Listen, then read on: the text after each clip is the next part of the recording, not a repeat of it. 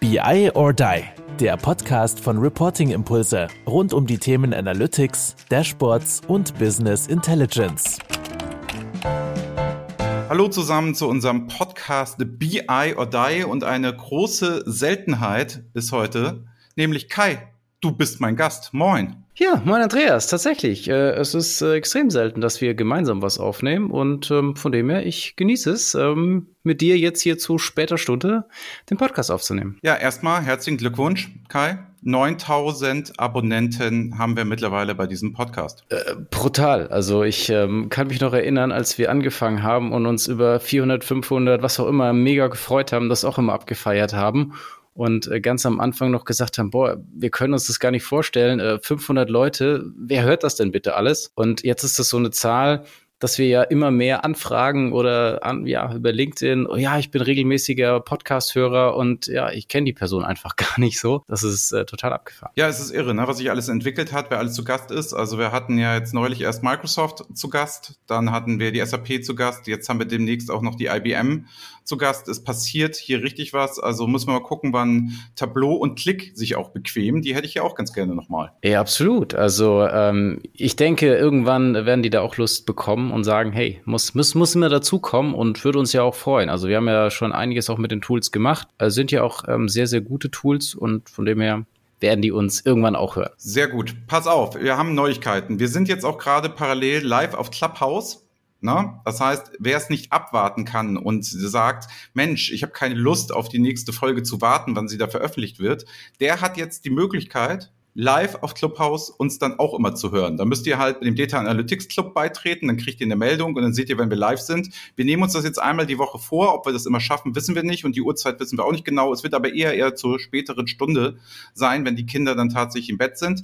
Im Anschluss an diesem Podcast würden wir dann halt auch dementsprechend noch eine Fragerunde auf Clubhouse machen. Das übertragen wir dann hier aber nicht mehr. Das ist dann nur der exklusive Kreis, der dann live dabei war. Absolut. Also ähm, wenn man da vorab quasi schon äh, unsere tollen Sachen Sachen hören möchte, dann auf Clubhouse und äh, sonst in gewohnter Qualität mit Einspielern und äh, der bestmöglichen Audiosound dann eben unseren Podcast. Gut, bis, bis wir zum heutigen Thema kommen, Self-Service. Ne? Nochmal viel Werbung jetzt gerade in eigener Sache, weil ich wurde darauf angesprochen, Mensch, ihr macht so viele Veranstaltungen und so viele Sachen, ich habe da keinen Überblick mehr. Könnt ihr das bitte einmal kurz aufarbeiten, was denn da überall passiert? Also, es gibt einmal BI or Die Live, das ist jeden Freitag, 13.30 Uhr.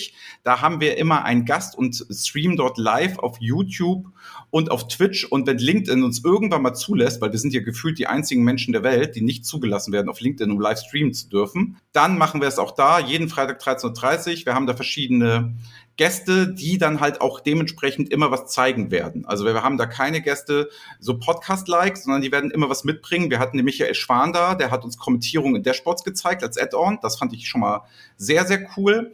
Dann, wenn man davor schon um 12 Uhr heiß ist, kann man auch im Clubhouse Talk mitmachen. Da ist Carsten Bange von der BARC und Erik Purwins und Oliver Ulbrich. Und da reden wir zum Data Lunch um 12 Uhr auf Clubhouse halt immer so über aktuelle Themen. Nächstes Mal ist jemand von Wetter.com da. Davor war jemand von der Volkswagen-Gruppe da und da haben wir über viele Themen gesprochen. Ist ein bisschen weiter gefächert. Das war auch AI-Thema. Kai, also das haben wir ja nicht so immer im Podcast. Das war dann eher da das Thema und da haben wir natürlich auch Experten immer eingeladen.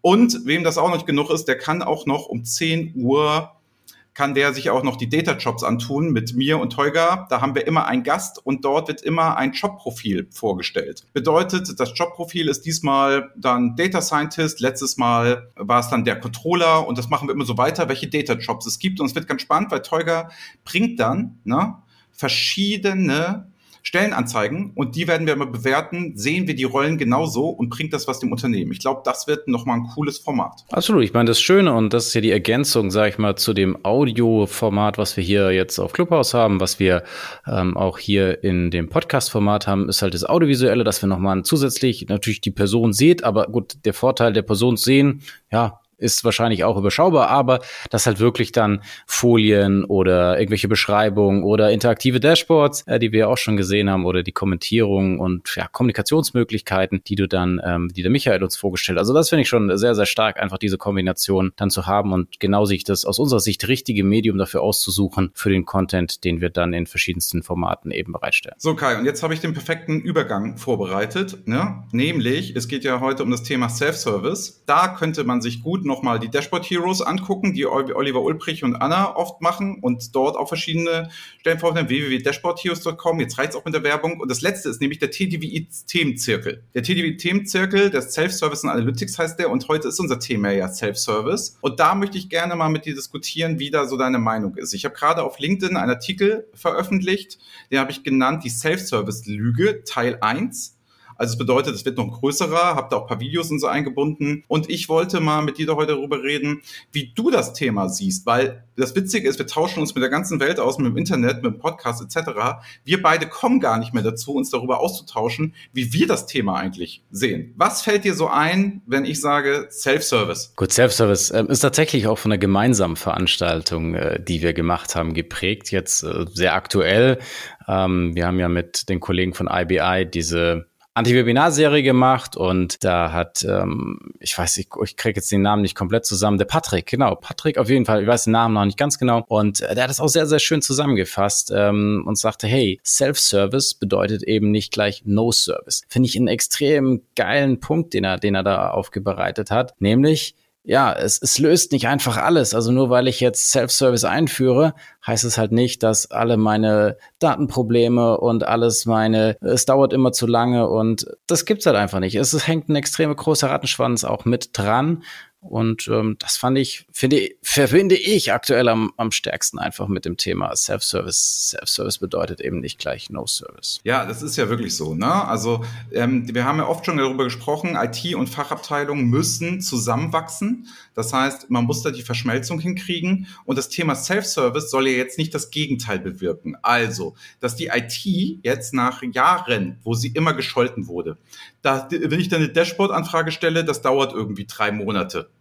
Wenn ich da was eine Frage habe, muss ich immer ein Ticket lösen. Das könnte ich alles viel schneller, das mache ich in Excel eben kurz. Also diese schlechten Erfahrungen, die die IT gesammelt hat, jetzt mit einer Trotzreaktion zu kommen und zu sagen, ach super, ihr wollt Self-Service machen, macht doch den ganzen Kram. Ist mir doch egal. Hier habt ihr jetzt alles. Viel Spaß damit. Und dann macht ihr selber die Erfahrung, dass das alles nicht so einfach ist, weil das werden die Fachabteilungen machen, zwangsläufig. Und da glaube ich halt, da darf die IT jetzt nicht aus Trotz den Fehler machen, macht doch einfach alles selbst. Ich glaube, weil viele Sachen auch einfach gar nicht vom Fachbereich wirklich überblickt werden können oder tatsächlich auch gemacht werden.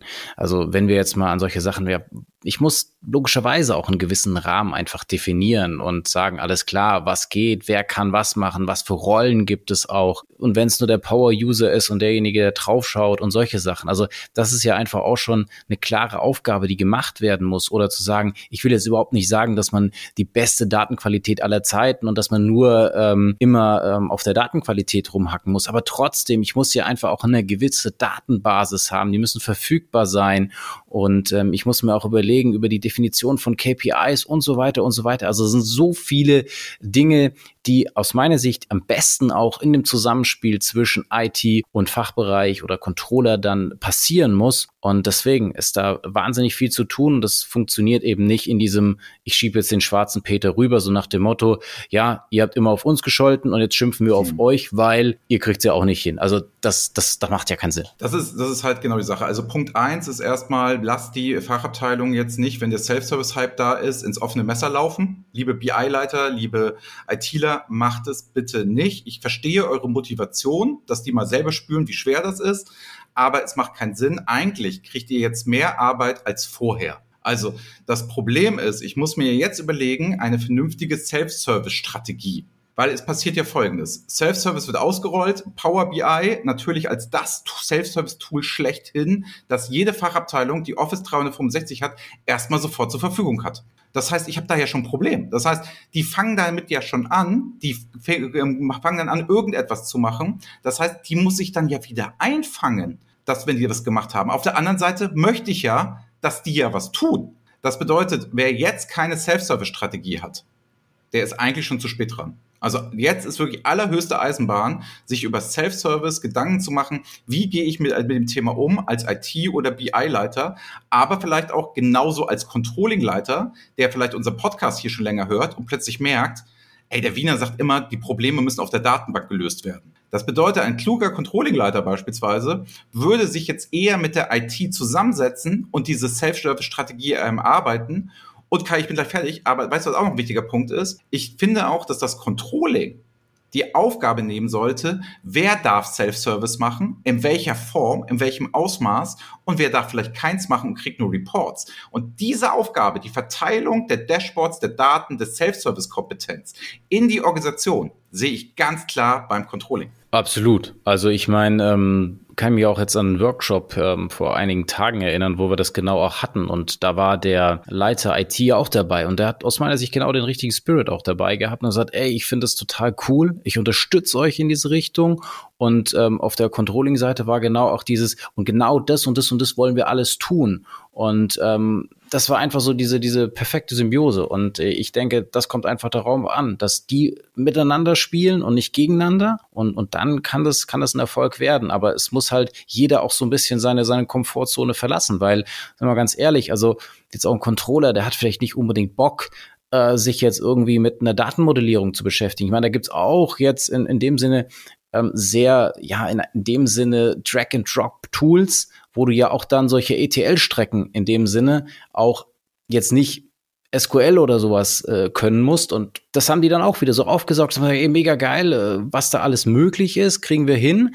Und ähm, deswegen müssen halt beide Seiten so ein bisschen sich bewegen und auch der IT-Leiter in dem Sinne ja auch Vertrauen haben, dass auch das Controlling, sag ich mal, in seinen Bereich so ein bisschen einträgt oder in seinen Kompetenzbereich ein Stück weit äh, von ihm da, von, von dem Kuchen irgendwas wegnimmt, aber dass es trotzdem dann sag ich mal, am Ende des Tages besser für die Gesamtorganisation ist. Ja, es ist, es ist halt, ne, der Schlüssel ist die Verschmelzung. Ne?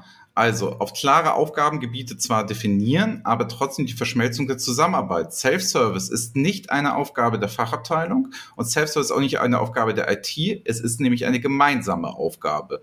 Und wenn ich mit dem nicht stelle, dann kriege ich halt ein Riesenproblem. Gerade wenn ich dann, du erinnerst dich an die alten Zeiten, ne, Kai, wo es plötzlich hieß, ich habe mir so einen Click-Server da irgendwo hingestellt und die Fachabteilung ist ganz wild geworden, etc., wo es noch immer hieß, kannst dich erinnern, die haben, ähm, die haben Tool-Zoo das war mal ein ganz ja, heißes ja, Thema, so vor zehn Jahren auf der TV. Wie fange ich den Tool-Zoo wieder ein? Wir haben ja gefühlt alles und wie komme ich jetzt wieder, wie komme ich jetzt wieder zurück quasi? Ne? Und das ist ja auch nicht mehr, also jetzt mal kurz so, Klick ist ja jetzt nicht mehr das, was es damals war. Das ist ja jetzt auch ein, ein Tool, das halt sehr performant Enterprise-mäßig ist. Also das war ja nur damals mit einem anderen Marktzugang über die Controller. Die hast du ja eher beim Controllerverein gesehen als bei, der, bei den Techie-Veranstaltungen. Also das bedeutet, das finde ich halt hochgradig interessant, wie sich das ent entwickelt hat. Also einmal Klick sich entwickelt hat. Das zweite ist, was ich jetzt aber so habe, Kai, wenn du sagst, alles klar, ich höre uns jetzt, sagt Self-Service, das muss losgehen. Was würdest du sagen, sind so die wesentlichen Schritte außer der Organisation, die du dann in Angriff nehmen musst, damit du das ordentlich hinkriegst? Also ich glaube halt einmal, muss ich mir im Klaren sein, ich muss halt auch einfach erstmal starten. Da brauche ich irgendein Tool für. Da muss ich jetzt keine große Geschichte aus meiner ähm, Sinne draus machen, ähm, sondern ja, ich, ich nehme halt das Tool, entweder das, was verfügbar ist, äh, modernes Business Intelligence Tool, oder ich suche mir halt mal äh, eins aus. Gibt es ja auch genügend Möglichkeiten und Referenzen dazu, wie man äh, das bestmöglich findet. Und dann würde ich mir immer irgendeinen ähm, Case aussuchen. Ähm, es sind ja auch viele sagen wir so im Rahmen von Selbstservice Möglichkeiten der Automatisierung. Also gerade wenn ich das jetzt aus so klassischen Controlling sehe. Controlling äh, klimpert an der einen oder anderen Stelle ja schon noch sehr, sehr viel mit Excel. Und die machen dann tagelang, wenn da irgendwelche Excel-Dateien hin und her geschubst. Und ich habe immer das Problem, ähm, dass es am Ende des Tages dann äh, nicht die richtigen Daten sind oder die Datenqualität nicht passt oder was weiß ich. Es ist einfach immer nur Generve. Das heißt, da kann ich ja auch mal überlegen, was kann ich da automatisieren? Was kann ich da, wie gesagt, im Sinne von einer modernen Business Intelligence äh, dann wirklich, sage ich mal, von der Quelle über die ETL-Strecken bis hin zum, äh, zu der Darstellung, was kann ich mir da an Case letztendlich rauspicken. Und dann würde ich das einfach mal genauso tun, dass ich wirklich von der Datenquelle bis am Ende des Tages in dem Tool das Ganze mal als, als Use Case betrachte, probiere das aus, ja, vielleicht lasse ich mich beschleunigen von der einen oder anderen Stelle, dass ich da jemand nochmal kurz mit reinnehme, dass ich da ähm, auch, wie gesagt, dieses State of the Art Know-how direkt habe und ich selber hin und her basteln muss. Und, äh, und dann lerne ich da extrem viel, sag ich mal, in diesem, in diesem Prozess selbst und habe dann im besten Falle ja auch noch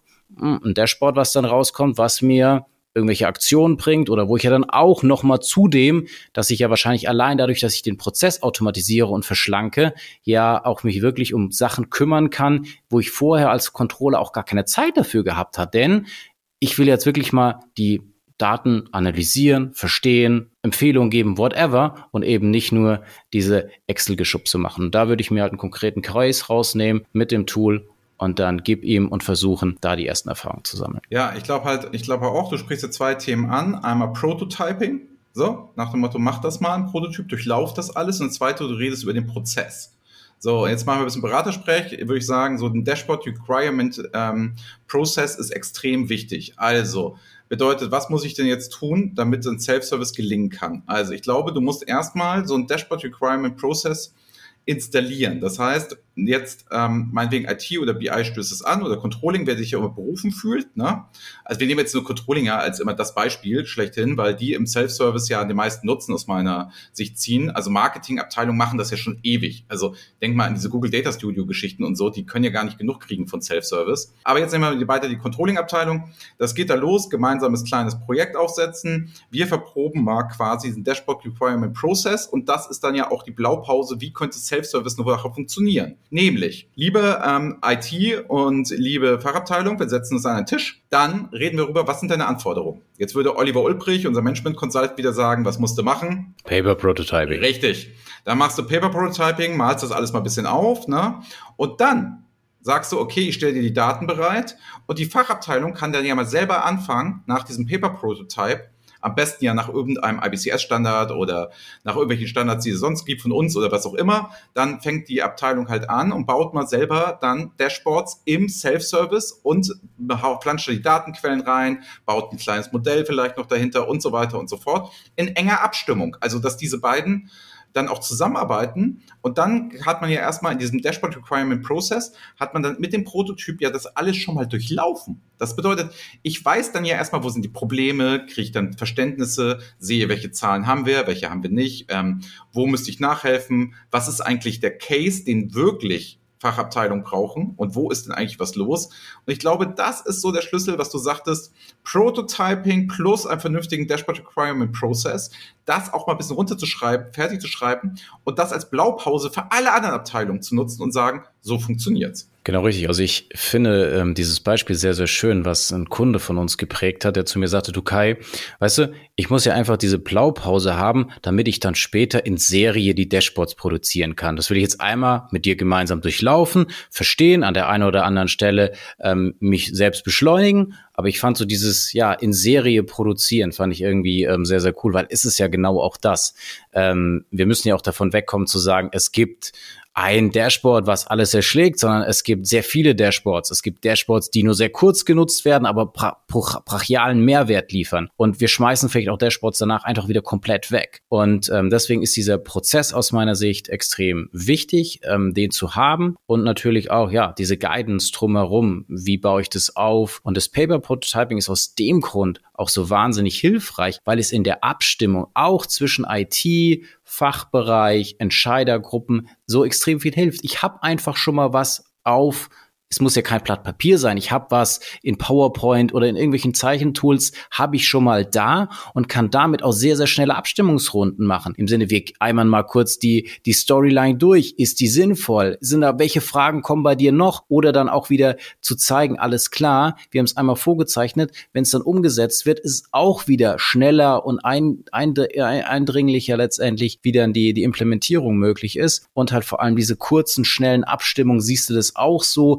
ah, welche Daten müssen denn da rein? Schreibst es vielleicht nochmal kurz dazu. Also das finde ich schon extrem, extrem wertvoll und eben nicht mich irgendwie in den Tools aufhängen zu lassen. Ah, so, die Kennzahl ist jetzt nicht da. Ach, hm, können wir jetzt nicht machen, lassen wir es nochmal leer, sondern wir schreiben es direkt rein. Wir sehen das, wir können es besprechen. Macht es Sinn? Okay, ich springe von da nach dort ab und habe jetzt jede Frage, jene Fragestellung, macht es dann halt wirklich Sinn? Und das ist, finde ich, so unwahrscheinlich wichtig in der, in der Geschwindigkeit und vor allem im Durchdenken dieser Storyline ähm, des Prepreport Prototyping da immer wieder einzusetzen. So, und jetzt haben wir, sage ich mal, ja über Kindergeburtstag Self-Service gesprochen gar nicht abschätzig gemeint, sondern wir reden ja über einen Self-Service, wo es jetzt alles noch so im Team verläuft quasi, wo dann das gesagt wird und dann am Ende kommt vielleicht ein geführtes Dashboard raus, nach dem Motto mit so Bahnen, Leitplanken, die man vorher hat, wo man genau weiß, das liefert man rein. Das ist ja dann am Ende des Tages Self-Service, Einsteigerlevel. Ich kann filtern, ich kann Dimensionen austauschen, ich kann was machen.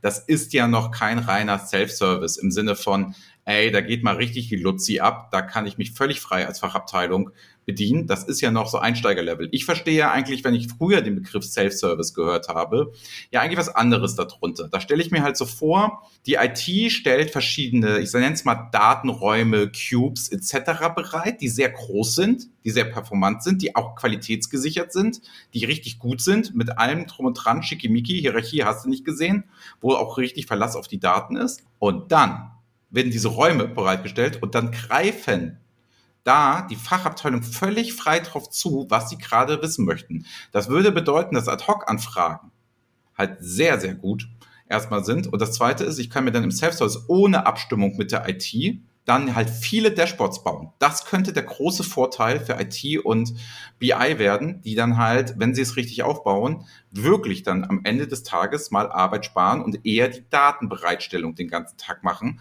und nicht mehr dieses Dashboard-Gebaue. Absolut. Ich glaube, es ist ja auch, ähm, ich sag mal, IT falsch genutzt, wenn man sie nur als Dashboard-Bauer oder Dashboard-Lieferanten betrachtet. Also die können ja viel coolere und bessere Sachen oder sich auch mit viel neueren Technologien, du hast vorhin ja auch mal KI und bla bla bla genannt. Also von dem her, da ist ja äh, die Kompetenz auch noch viel, viel stärker vorhanden als jetzt in einem immer ja stärker endanwenderorientierten ähm, Frontend-Tool irgendwas bereitzustellen. Also ich glaube, da sind die ja auch unterfordert am Ende des Tages. Aber man muss da halt auch, glaube ich, wieder ganz klar sagen, aus welcher Welt kommt man? Also wie ist der Reifegrad auch innerhalb meiner Organisation? Ähm, wenn ich natürlich vorher immer nur statische Excel und PowerPoints bekommen hat und auch die gibt's ja immer noch. Also das ist ja nicht, dass jetzt jeder schon gewohnt ist, in interaktiven Dashboards hin und her äh, oh, zu springen, Kai, zu filtern. Zwischen, hast du, hast ja. du den Gartner-Quadranten gesehen? Den Gartner-Quadranten, die manipulierten? Ey, so nee, geil. Da hast du, da, Ach so, ja doch, jetzt, jetzt, jetzt. Da, also folgendes für die Zuhörer, da ist der Gartner-Quadrant und dann hat einer ähm, einfach so mit Paint da Excel ganz oben rechts über Power BI hat er dann eingezeichnet und gesagt, das ist das führende Tool seit zehn Jahren. Fand ich extrem witzig, muss ich sagen. Fand ich richtig gut.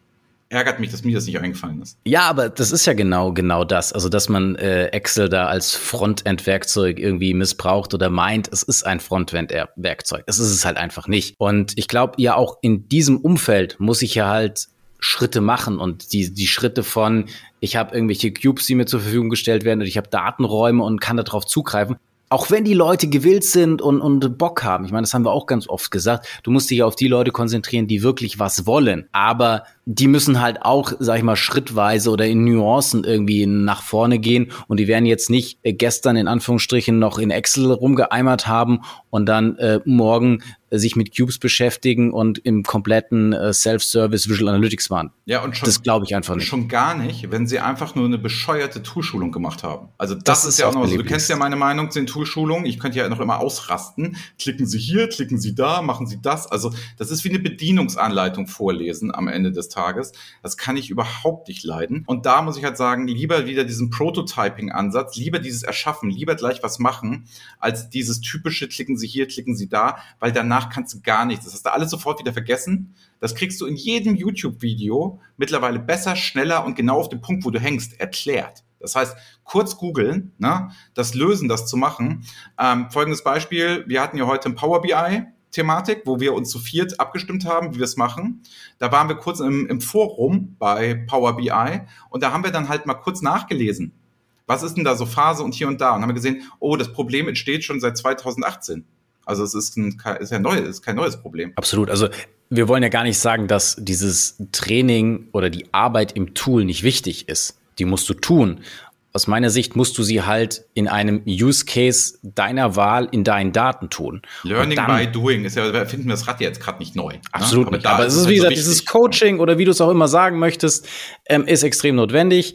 Klar, und du musst halt einfach mit diesem Tool, mit deinen Daten in Kontakt kommen Und das musst auch du machen und nicht irgendwelche anderen Nasen für dich tun, weil am Ende des Tages werden die niemals so gut auch dein Businessmodell verstehen. Deswegen musst du es einfach tun und das ist eine Sache, ich meine, wenn du vorher in Excel Makros programmieren kannst, konntest oder kannst, dann äh, dann kommst du mit jedem anderen Tool ja auch klar. Also ja, Kai, ich habe gerade parallel hier auf LinkedIn eine Nachricht gekriegt, weil wir ja auch live auf Clubhouse sind. Ne?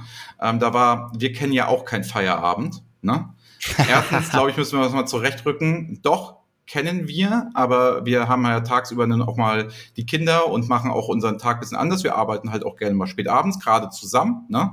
Also nicht, dass jetzt falscher Eindruck entsteht, nur weil wir das jetzt hier mal live auf Clubhouse machen. Wir nehmen öfter mal einen Podcast abends auf. Jetzt wisst ihr auch, warum das so selten passiert ist in letzter Zeit. Absolut. Und man muss ja auch nicht sagen, wir machen das ja jetzt auch nicht äh, jeden Abend, fairerweise. Eben. Und ähm, wir ist ja nicht typisch, dass wir jetzt irgendwie bis äh, ja, kurz vor zehn tatsächlich hier arbeiten. Eben, und deswegen sage ich doch jetzt nur noch eins, ne, Kai, wir kommen auch jetzt mal langsam zu Ende. Nochmal dein Fazit zum Thema Self-Service, vielleicht nochmal die Punkte, die du sagst, das willst du den Hörern nochmal mitgeben. Also Self-Service ähm, ist aus meiner Sicht, äh, man muss offener sein. Man soll da sich jetzt irgendwie nicht beschränken oder sagen, okay, ich habe da irgendwelche Vorbehalte für. Man muss dem Thema sehr, sehr offen äh, gegenüberstehen aus IT und aber auch aus Fachbereichssicht. Man muss sich im besten Falle gemeinsam aus IT und Fachbereich ein Projekt suchen, wo ich aus meiner Sicht im Rahmen auch der Automatisierung extrem viel für den Controller, für den Fachbereich an ähm, ja, Wertschöpfung letztendlich heben kann und dann ja, probiere ich das aus, mache meine Requirements, mache ein vernünftiges Paper-Prototyping und äh, setze ein vernünftiges Dashboard obendrauf mit einem Tool, was ich im besten Falle vielleicht entweder sowieso durch Office 365 oder was auch immer schon mitbekommen habe. Und ja, dann kriege ich, glaube ich, richtig, richtig Mehrwert äh, für mein Unternehmen. Und ich muss halt einfach damit starten. Klar, man muss sich ein bisschen so dieses Quick and Dirty wissen wir auch, dass das langfristig nicht immer gut ist, weil wie unser lieber Kollege der Erklärer hat immer gesagt, ja, das Quick geht, das Dirty bleibt. Also man muss natürlich schon auch eine gewisse Langfriststrategie haben. Aber ja, ey, beginnt, macht das. Und äh, wie du auch immer so schön sagst, Andreas, im Zweifel, wenn du jetzt irgendwelche Tools dir nicht auf deinem äh, PC im Geschäft oder was auch immer installieren lassen kannst, dann machst halt mal die ersten Erfahrungen auf deinem privaten. Finde ich auch immer eine schöne Sache. Ja, äh, echt, also ne? loslegen. Also, äh, loslegen. Und das kann ich auch privat machen. Gut, ich sage meine abschließende Worte auch gerne nochmal. Also ähm, wer Bock hat, das Thema weiter zu vertiefen, wer im E-Book mitschreiben möchte, ne?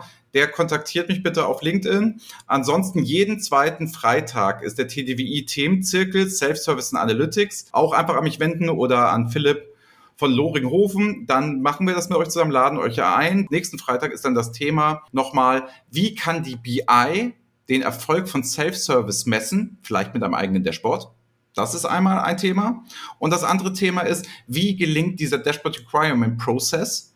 gern richtig, welche Methoden muss ich haben und so weiter und so fort. Ja, sonst Kai würde ich sagen, machen wir hier den Deckel drauf, es sei denn, du möchtest unseren Hörern noch irgendwas Schönes mitgeben und gehen dann jetzt nochmal ins Clubhouse rein für die, für nochmal so für zehn Minuten und hören, wie die Folge gefallen hat, was da so Redeanteile waren und was man doch gerne so sagen möchte vielleicht. Absolut, also ich fand es äh, wieder eine schöne Runde, freue mich auch, wenn wir das jetzt häufiger wieder machen. Halbe Stunde ist ja ein knackiges Format, finde ich gut, ähm, die Sachen da kurz auf den Punkt zu bringen. In dem Sinne, ja, schönen Abend euch und bis bald. Jo, ciao. Das war BI or Die, der Podcast von Reporting Impulse. Danke, dass ihr auch diesmal wieder mit dabei wart. Wenn es euch gefallen hat, dann hinterlasst uns doch eine gute Bewertung. Und abonniert den Podcast, um keine weitere Folge zu verpassen. Bis zum nächsten Mal.